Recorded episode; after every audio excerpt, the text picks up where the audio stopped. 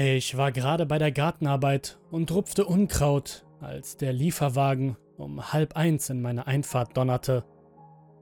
Es war ein schäbig aussehendes Ding, das noch lange nach Abziehen des Schlüssels klirrte und klapperte. Auf einer Seite prangerte ein großes, abgewetztes und abblätterndes Etikett. Pool Junkie. Ein altersschwacher, blass aussehender Mann schlich sich aus dem Fahrzeug. Er hatte das Aussehen eines Mannes um die 65 oder 70 und war regelrecht ausgemergelt. Unter seinem schütteren, drahtig grauen Haar und oberhalb seiner hageren, knochigen Wangenknochen befanden sich zwei eingesunkene Augen. Es waren nicht die konkaven Augen und Augenhöhlen, die von dem hohen Alter oder einer längst verlorenen Liebe zur Arbeit herrührten. Sie stammten von einem Trauma.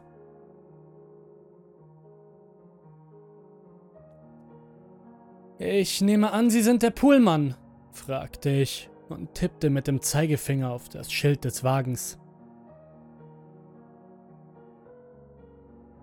Er schlürfte in seiner Latzhose auf mich zu. Ja, ja, ich mache mich auf dem Weg zu Ihrem Hinterhof. Warten Sie, Mann! Ich lächelte. Wollen Sie einen Kaffee, einen Tee oder Wasser? Ich weiß das zu schätzen, aber ich sollte jetzt wirklich langsam anfangen. Sein Ton war so rustikal wie sein Fahrzeug.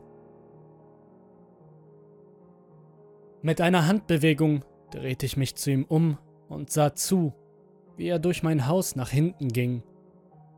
Eine Zeit lang dachte ich über den Mann nach. Ein wenig seltsam, sicher, aber vielleicht lag es an der Epoche, in der wir lebten.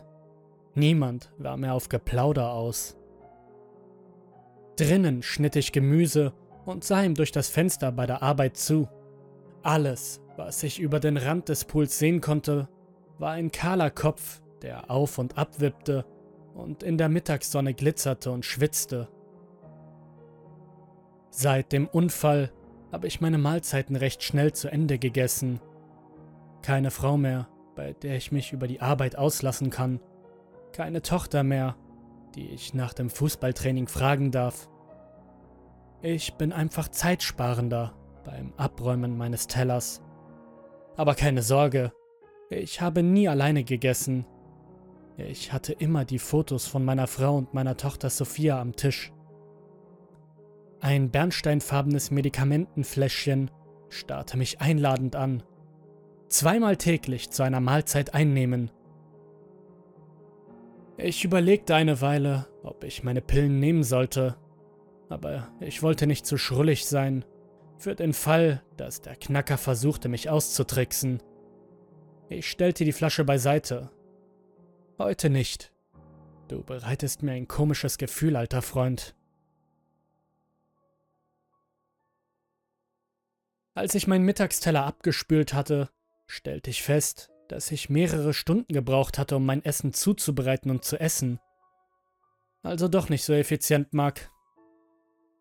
Ich öffnete das Fenster, um frische Luft hereinzulassen, und erblickte den Mann, der am Pool stand auf dem Rasen lagen Stapel von Ausrüstungsgegenständen verstreut. Alles in Ordnung da draußen? Ist der Filter kaputt? rief ich ihm zu.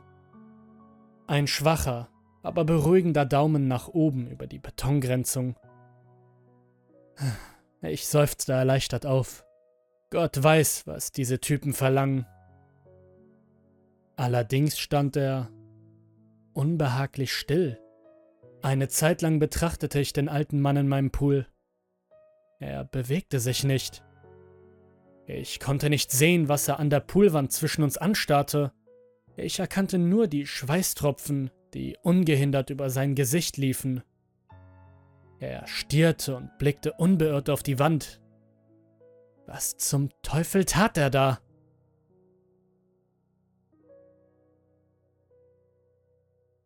Ratlos beschloss ich, die Treppe hochzusprinten, um meinen Pool zu überblicken. Wenn ich ganz ehrlich bin, hasse ich es, die Treppe hinaufzugehen. Mein Herz schlug immer noch bis zum Hals, als ich Sophias Zimmer erblickte. Denn die Jahre, seit sie diese Welt verlassen hatte, brachte keine Verbesserung mit sich. Im Zimmer meiner verstorbenen Frau nahm ich an, dass er in die Leere des Filterwürfels starrte. Kein Werkzeug in seiner Hand, kein nachdenklicher Blick oder eine Geste seines Körpers. Ich verzog das Gesicht zu einem Schauer. Der Typ war mir unheimlich. Mein Mobiltelefon vibrierte in meiner Jeans. Es war Ryan und wir unterhielten uns für eine kurze Weile. Während ich mit Ryan am Telefon sprach, beobachtete ich den Mann ausdruckslos. Ich weiß, ich weiß, der langweilige alte Mark, ich will keinen Fuß in einen Club setzen, ladida. Weißt du, wie alt ich bin, Mann? Was soll ich denn da draußen machen? Den Macarena raushauen? Ich nickte vor mich hin und schritt im Zimmer meiner Frau herum. Unserem Zimmer. Genau, ja. Begnügen wir uns also mit der Bar. Wir sehen uns dann um sechs. Der Hörer war ausgeschaltet. Die Nacht war ereignislos und ehrlich gesagt ziemlich verdrießlich. Aber Ryan und Jacob hatten viel Spaß. Und ich habe mit ein paar wenigen Damen gesprochen, aber sie waren nicht wie meine Frau. Vielleicht sollte ich aufhören, mich bei den Frauen nach meiner verstorbenen Gattin zu versetzen. Das würde sie mir auf jeden Fall sagen. Es war schon ein Uhr, als ich meinen betrunkenen Hintern nach Hause schleppte. Die Treppe hinaufzugehen war heute therapeutisch. Ich wollte wieder in mein alten Bett schlafen. Ich kletterte die Treppe hinauf, fast auf allen Vieren wie ein Hund. Ich musste über mich selbst lachen. Der Teppich drehte sich und mein Magen schwang mit. Es gelang mir jedoch, den Inhalt in mir drin zu behalten. Zu viel Wodka. Verdammt. Als ich durch den Flur auf dem Bett lag, erklärte ich mich zum Champion. Ein Augenblicksieg, den nur Betrunkene verstehen. Der Schlaf war jedoch kein billiges Vergnügen. Irgendjemand flüsterte von außerhalb. Ich schlurfte zur Fensterbank auf meinen flauen Magen. Wenn mir die Kotze nicht schon hochkam, bevor ich das Flüstern gehört hätte, so fühlte es sich doch an, als ob sie hochkommen würde, nachdem ich mit dem Bauch gegen die Matratze gepresst und meine Ohren an das offene Fenster geklemmt hatte.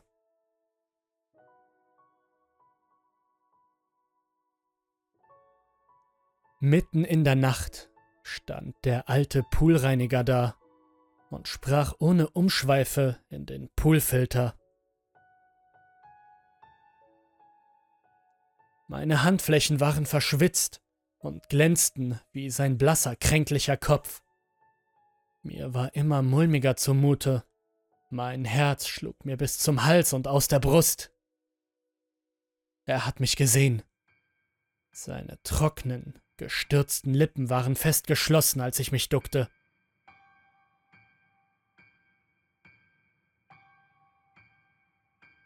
Ein kurzer Blick, und ich sah ihn. Seine Füße klatschten, als er aus dem Blickfeld sprintete und all sein Werkzeug auf dem Gras und auf dem Boden zurückließ. Ich knallte das Fenster zu und vergrub mich in meinen Laken. Ich hätte meine Tabletten nehmen sollen. Nein. Nein, er stand wirklich dort. Ich hörte ihn sprechen. Ich sah, wie er mit seinem grässlichen, eingesunkenen Augen mich anstarrte.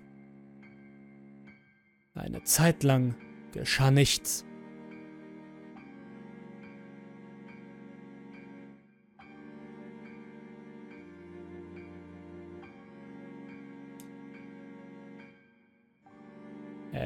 stand an der Haustür und drehte vergeblich an der quietschenden Türklinke.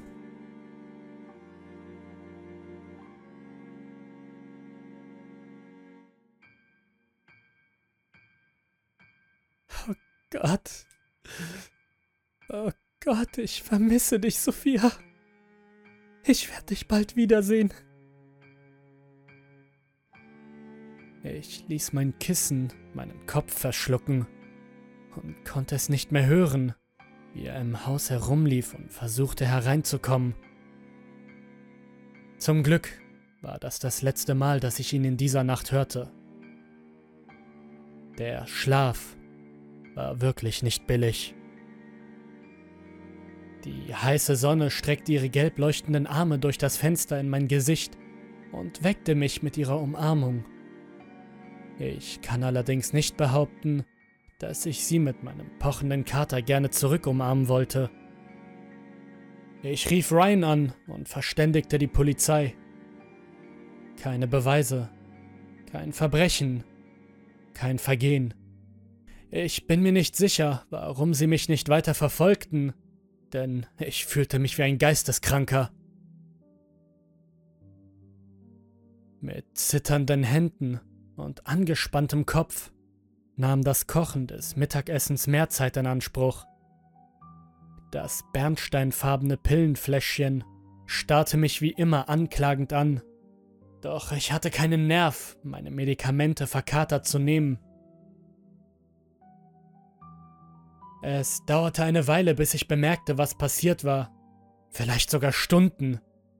Im Nachhinein betrachtet denke ich, dass es daran lag, dass meine Augen das helle Sonnenlicht nicht ertragen konnten.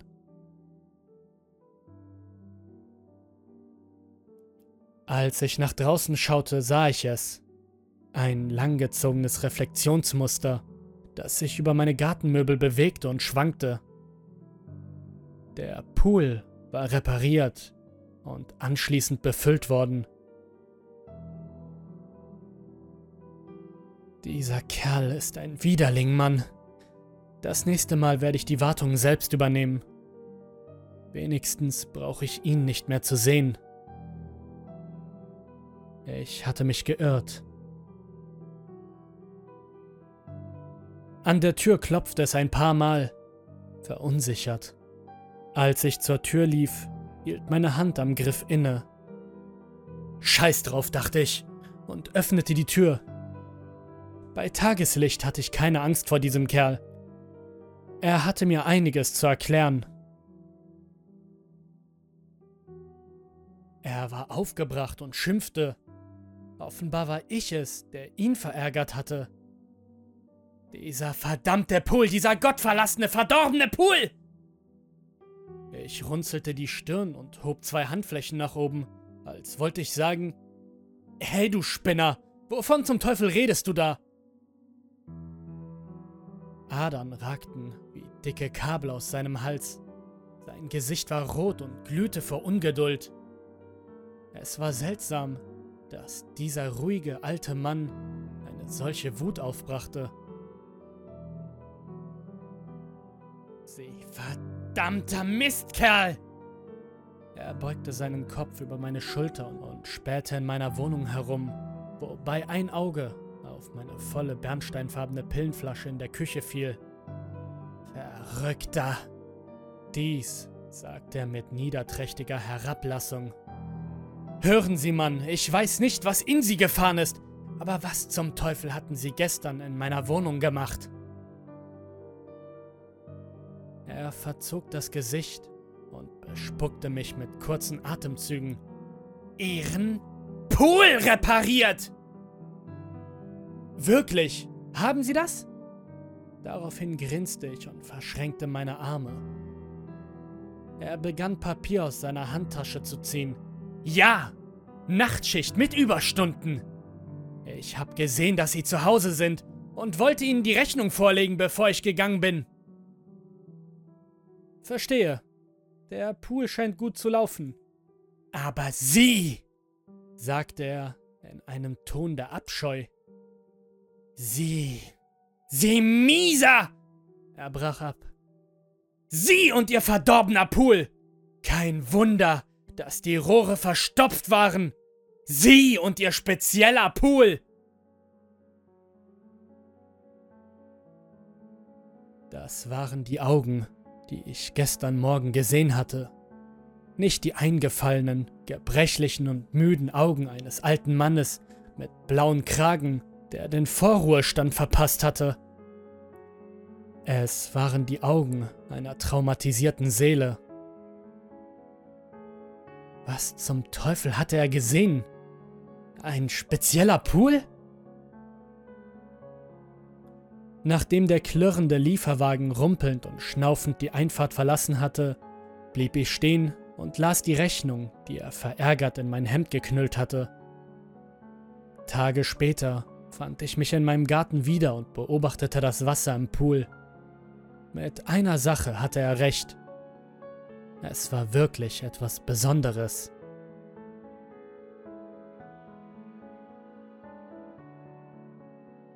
Als ich mich umdrehte, um wieder ins Haus zu gehen, erblickte ich mein Spiegelbild im Küchenfenster. Meine Pillen verhöhnten mich durch die Glasscheibe. Meine Füße raschelten im Gras, als ich mich wieder dem Innenhof zuwandte. Mir fiel etwas Seltsames auf. Ich habe den verdammten Pool eigentlich gar nicht benutzt. Also warum nicht?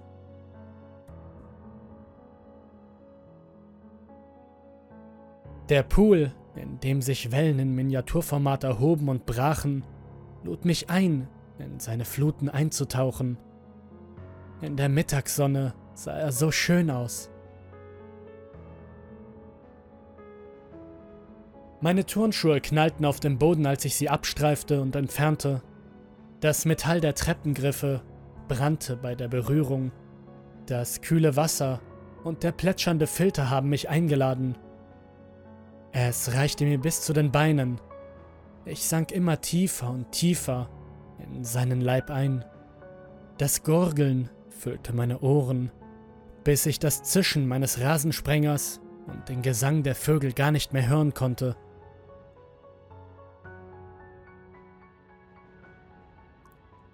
Das hätte ich schon längst tun sollen. Es war, als würde ich mit einem alten Freund in Erinnerungen schwelgen. Als ich auf den verwogenen Fliesenboden herunterstarrte, fiel mir etwas auf, das aus der Wand des Pools kam.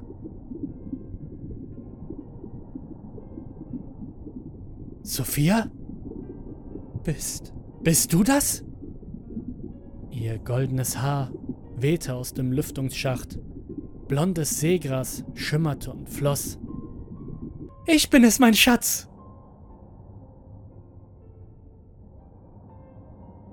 Meine Arme schmiegten sich an den Filter und ich wälzte mich vorwärts in die Leere des schwarzen Mauls. Ich bin's, Dad.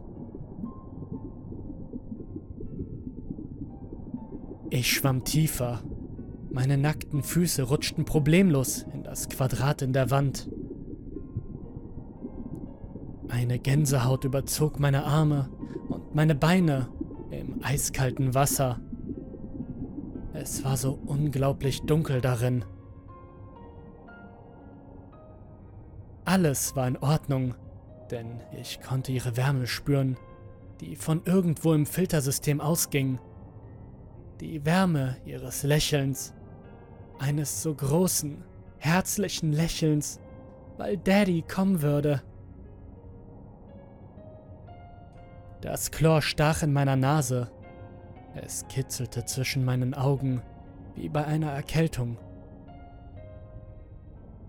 Weg vom azurblauen Sonnenlicht, das durch den Pool schien, schwamm ich immer tiefer in die Schwärze der Rohre. Mächtige Strömungen rauschten und gurgelten an meinen Ohren vorbei.